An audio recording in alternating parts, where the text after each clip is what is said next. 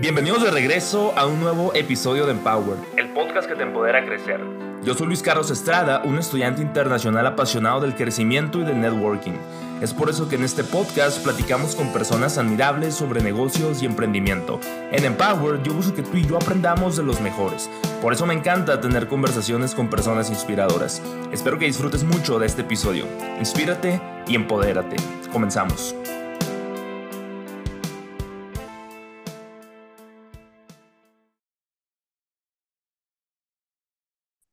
Bienvenidos de vuelta a un nuevo episodio más de Empowered. Yo soy Luis Carlos Estrada. El día de hoy traigo un invitado muy especial, José Luis Verdugo. Bienvenido, ¿cómo estás? ¿Qué onda? Buenos días. Muy bien, carnal. Muy bien. Muchas gracias por la invitación.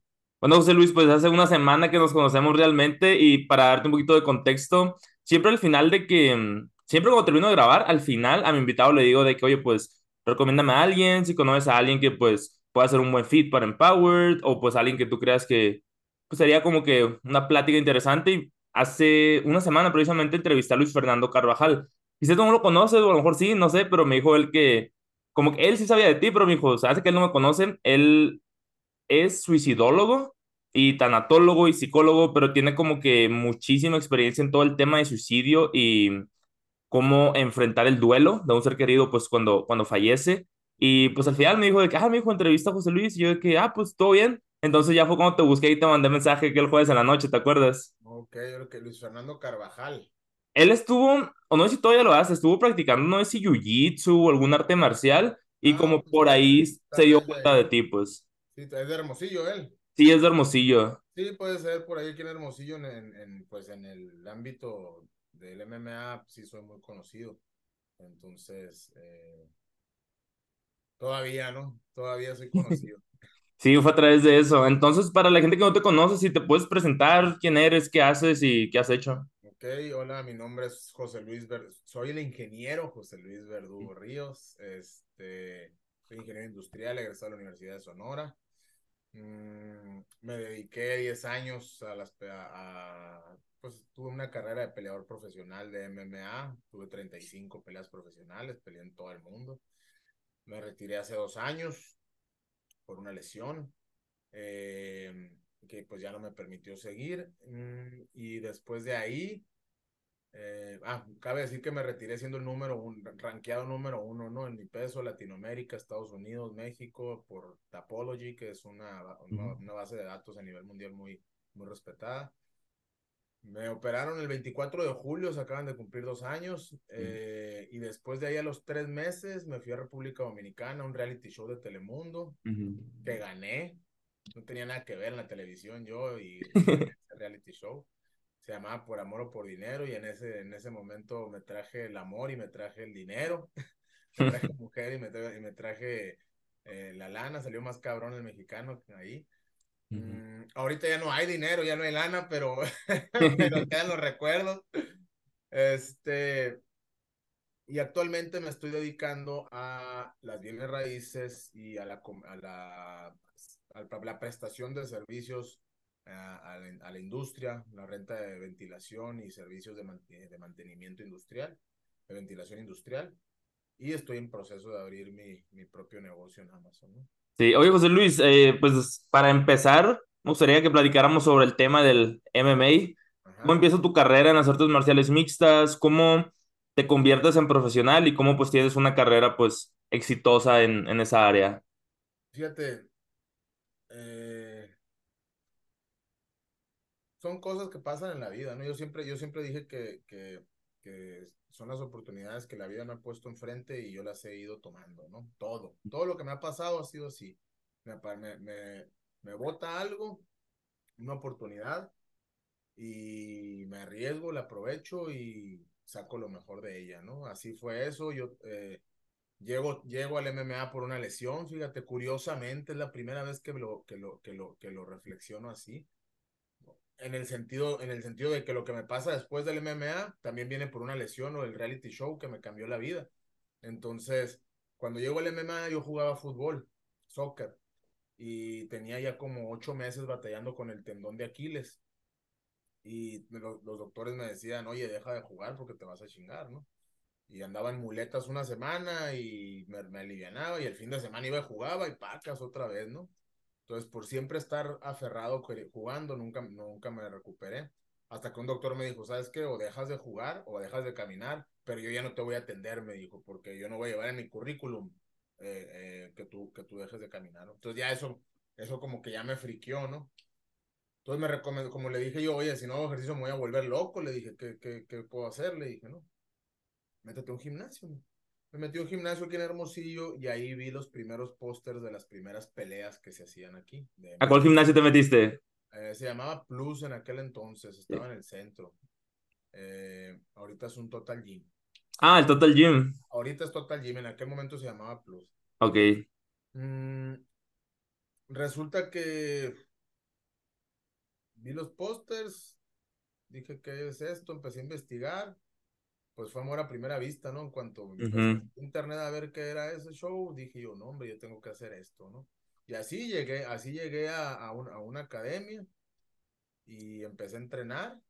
Y a los tres meses hice mi primer pelea, mi única pelea amateur la hice a los tres meses en la costa de Hermosillo.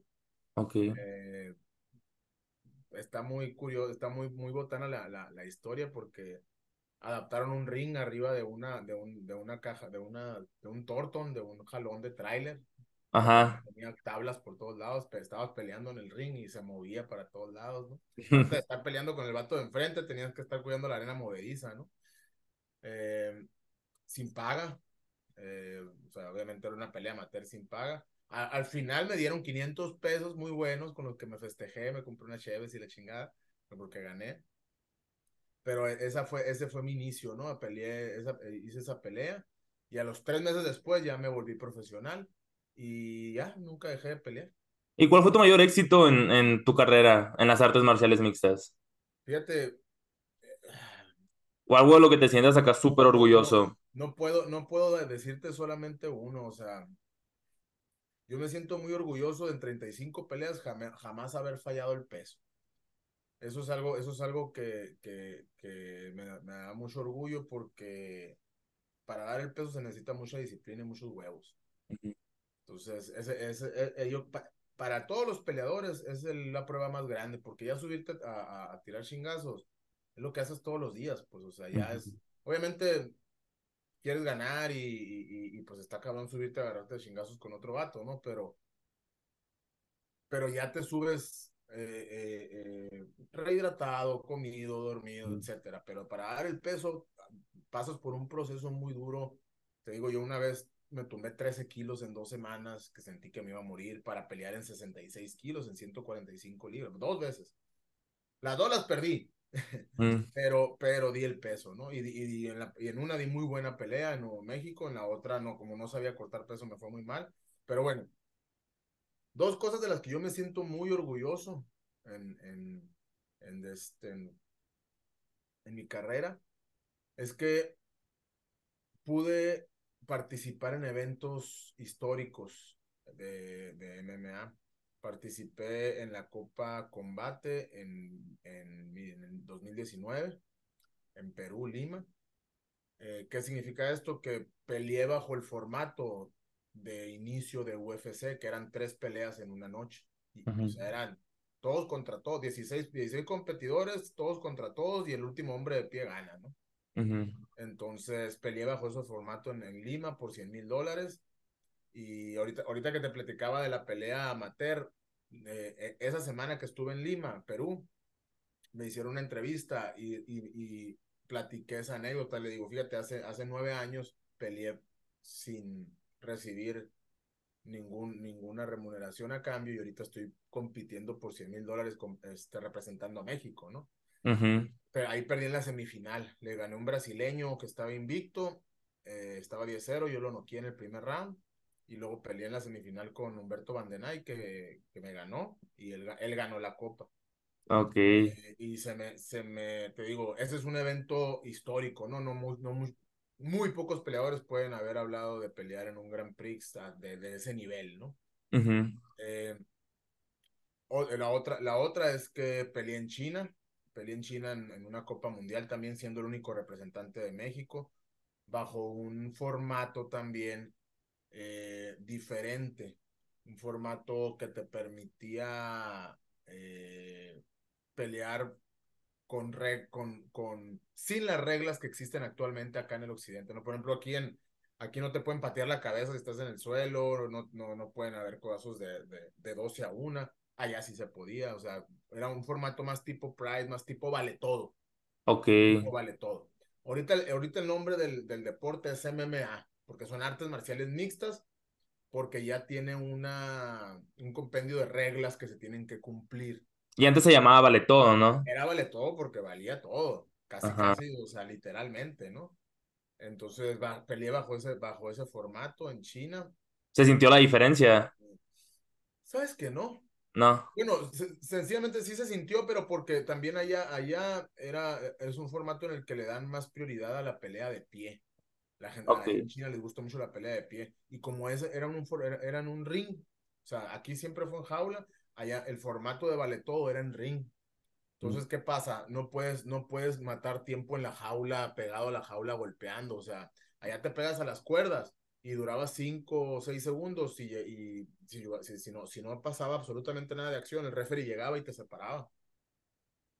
Si te tumbaban, tenías 20 segundos para finalizar, si no, va para arriba. Ok. Seguir. Y me tocó pelear con un mato muy bueno de, eh, de Francia. Era campeón en Francia él, Saladín Parnas. Este, un morenito.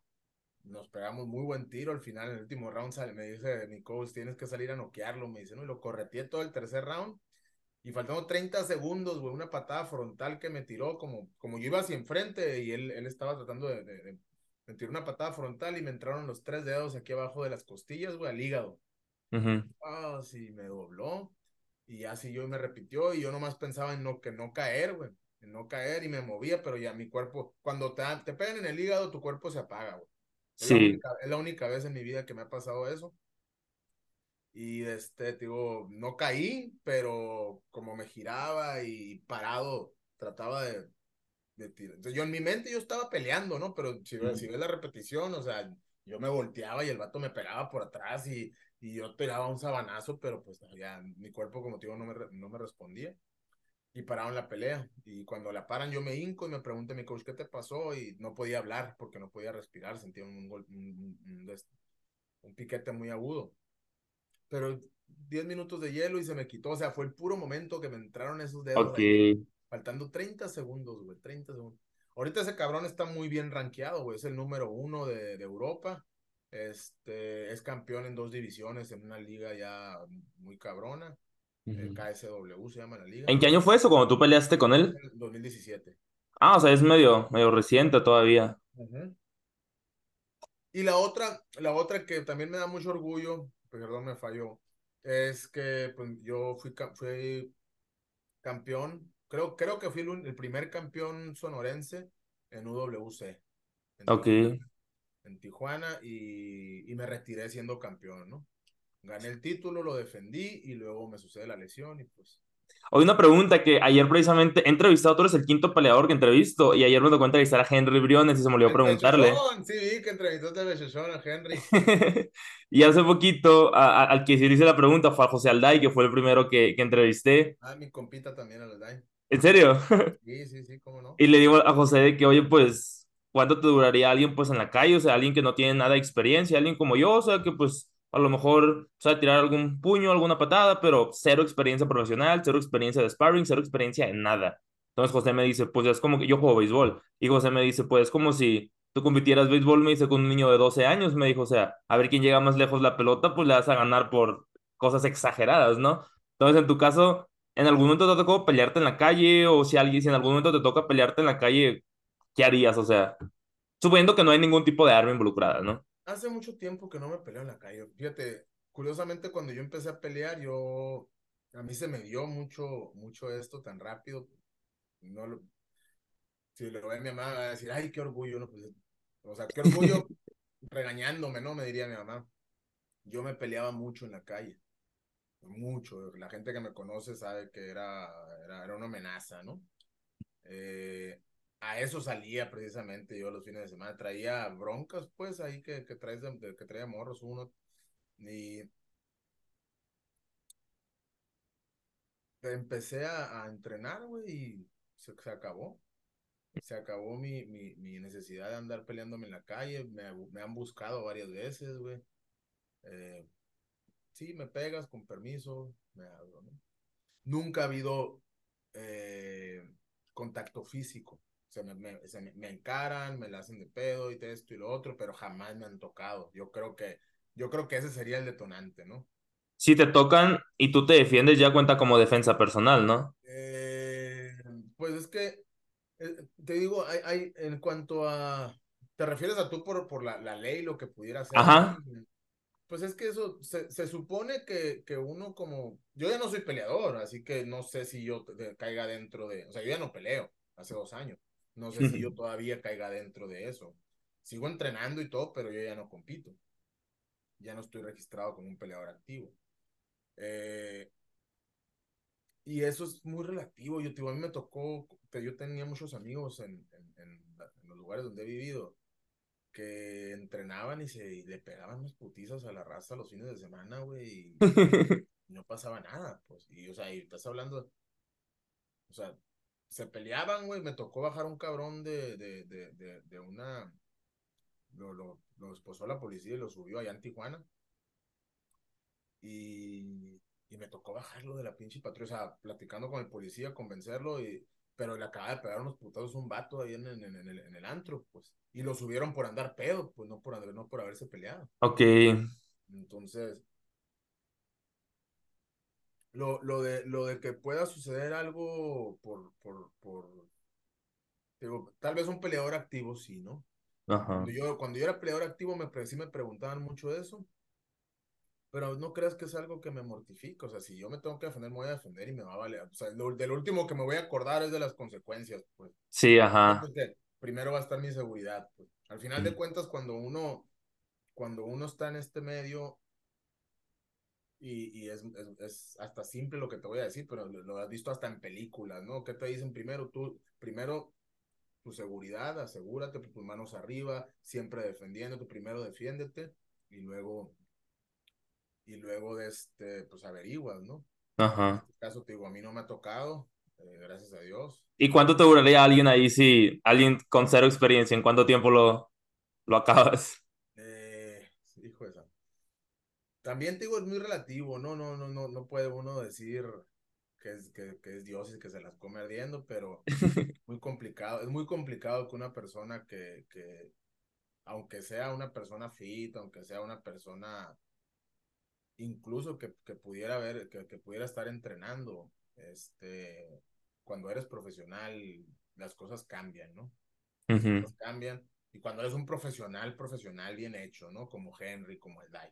Porque hay muchos, hay mucho peleador ahorita que se dice profesional porque pelean dos, tres peleitas y ya son maestros y, y creen que eso los hace profesionales.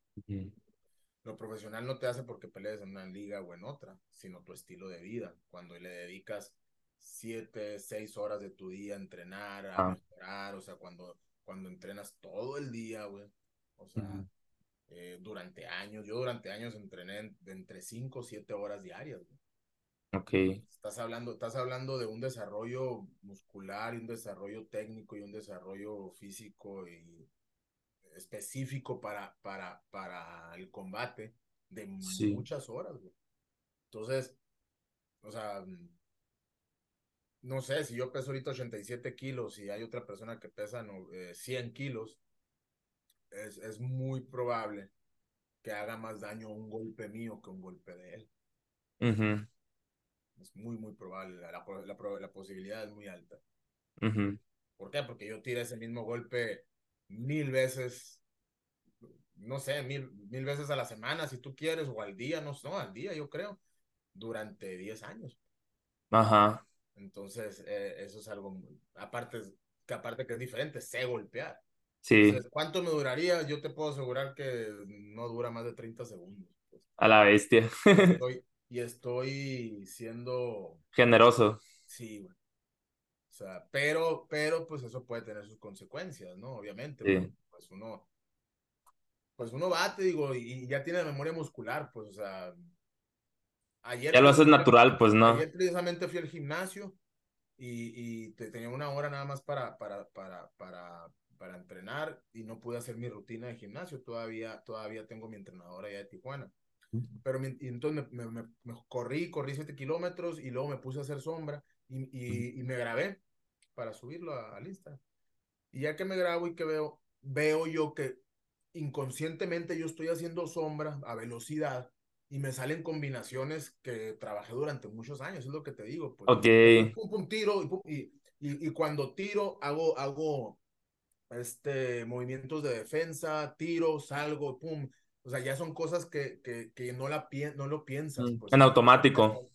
Entonces, los reflejos, todo es diferente. Entonces, eh, eh, yo, para darte la explicación completa, no, no, no, porque, no porque decir, ah, es que soy peleador, pero es como te digo, Ajá. Hay, de, hay de peleador profesional a peleador profesional, pues hay muchos que se dicen peleadores profesionales, que están enamorados de la fama del peleador profesional, pero le tienen pavor a la vida del peleador profesional, ¿no? Ajá. le sacan la vuelta.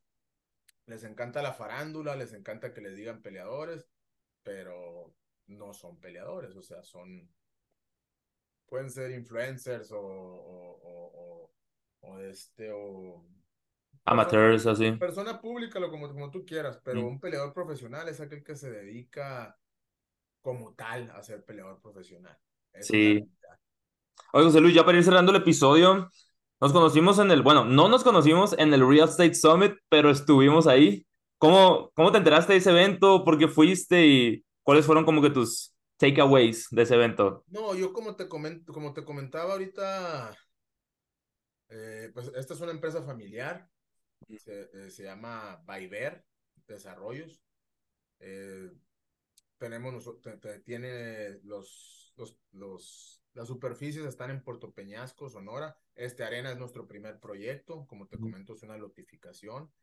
Eh, son 50 lotes que están en, en, el desarrollo de las conchas, un desarrollo muy exclusivo en Puerto Peñasco, a 250 metros de la playa, 5 minutos caminando, o sea, son, son lotes de 380 metros cuadrados para construir cualquier casa, o sea, cualquier casa cabe ahí, ¿no? Mansión grande, o sea, lo que quieras poner ahí te cabe.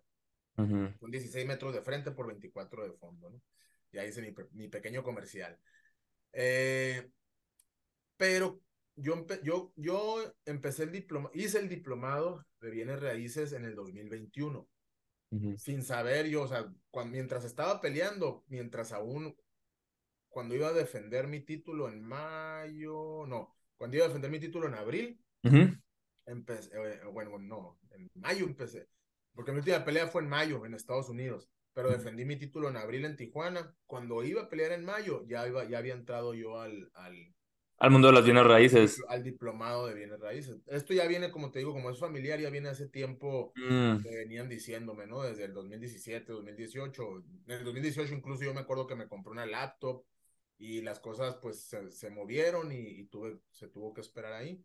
O sea, esa fue como que tu, tu entrada al mundo de las bienes raíces y así fue como terminaste yendo al Summit porque ya había como que ese interés, ¿no? No, no, no, no tanto por eso, porque yo fui a los, a los, a los, fui al primer Summit en San Carlos. Ah, el de San Carlos fuiste. De San Carlos fui y luego hubo otro de Ampi en San Carlos también, eh, tres, tres semanas después también fui.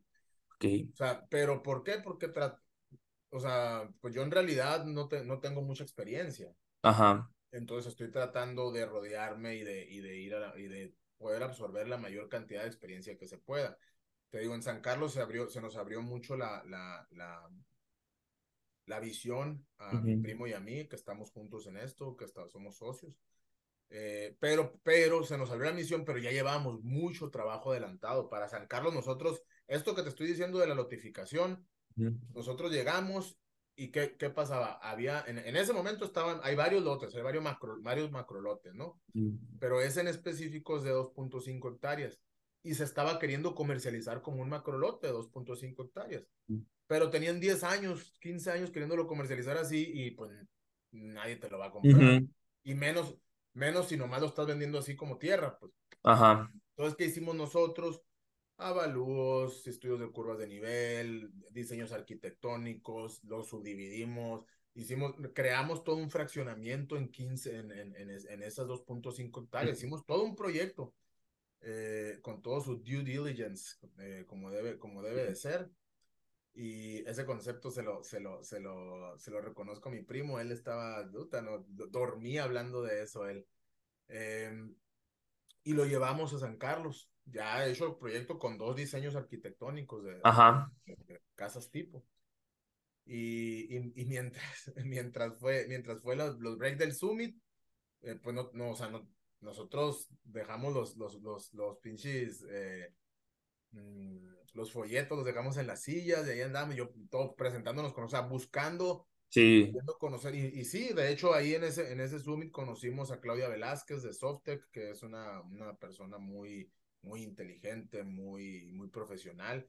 Softec es una empresa que, que trabaja con toda la estadística de vivienda a nivel nacional, Ujú. y tiene, lo- lo ti- ti- tiene las, los pelos de la burra ahorita en la mano en cuestiones de estadística, ¿no? Y tú sabes que lo- Ok. yo soy ingeniero y, y para mí no hay nada que te dé más información que los números, ¿no? Sí, oye José Luis, ya para ir cerrando el episodio, porque ya, ya entro a trabajar en 15 minutos, algo que siempre hago con mis invitados al final. Mi invitado anterior, Henry Briones, te hace una pregunta, sin saber qué ibas a hacer tú.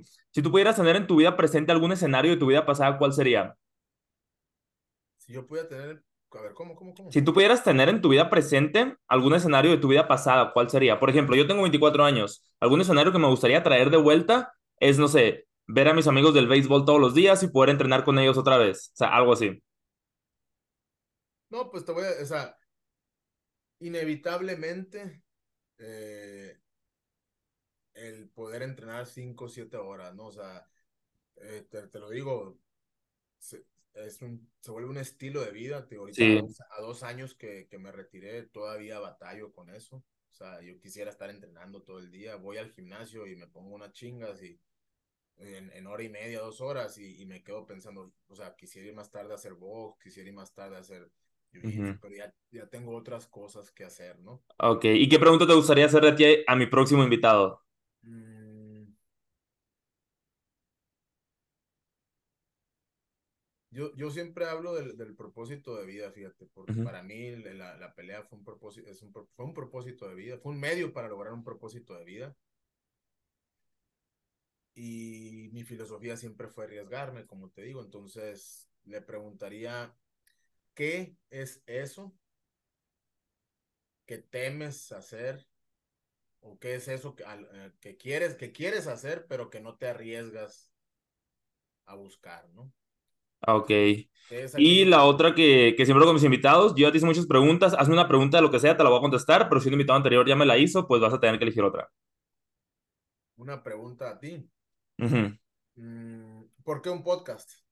No, esa ya me la han hecho muchas, ¿Te han otras. hecho mucha? Mucho. Mm,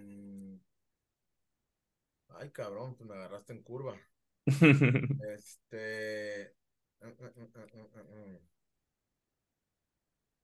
Puede ser lo que sea. ¿Cuál ha sido el invitado que más te ha impresionado? Ah, yo creo que el de el del creador de Google Earth, ese estuvo muy bueno. ¿De Google Earth? Google Earth, Google Maps, que pues fue básicamente lo mismo. Seguro que fue una plática muy buena, lo, lo he platicado en otros episodios porque, o sea, cuando él crea el software ese junto con su equipo, pues ellos lo están haciendo como por llamar la atención de los inversionistas y fue lo que, fue como que lo que los terminó ganchando, se lo vendieron a Google, la compañía, Google pues le cambió el nombre a Google Earth, antes se llamaba Earth Viewer y la otra parte, la compañía tenía como que diferentes segmentos y la, la mayor parte se la vendieron a Activision, la compañía de videojuegos, pero pues es un CEO tremendo y pues tengo la, tuve la fortuna de que fuera mi maestro todavía hasta, hasta mayo y, y pues por eso fue como que lo conocí, o sea, fue una coincidencia. Ahí, ahí en, en, en Phoenix estás, Eh, en Flagstaff, en Flagstaff. ajá. Y o sea, y es maestro, pero se volvió millonario, la chingada. No, o sea, él, él hizo toda su carrera en los negocios y cuando él se retiró se hizo maestro, o sea, tiene de maestro poco tiempo. Pero es millonario. Sí, ajá. Sí, o sea, lo hace por hobby más que otra cosa. Y bueno, pues a la gente que se quedó escuchando, espero que lo hayan disfrutado mucho. Les mandamos un fuerte abrazo. No se olviden de compartirlo en sus historias. Me pueden encontrar en Instagram como arroba Luis Carlos Estrada 2. José Luis, ¿cómo te podemos encontrar? Como oficial, guion bajo, dos lobos. Ok, pues ahí nos vemos y espero que lo hayan disfrutado el episodio. No se olviden de compartirlo y nos vemos en el otro episodio. Bye.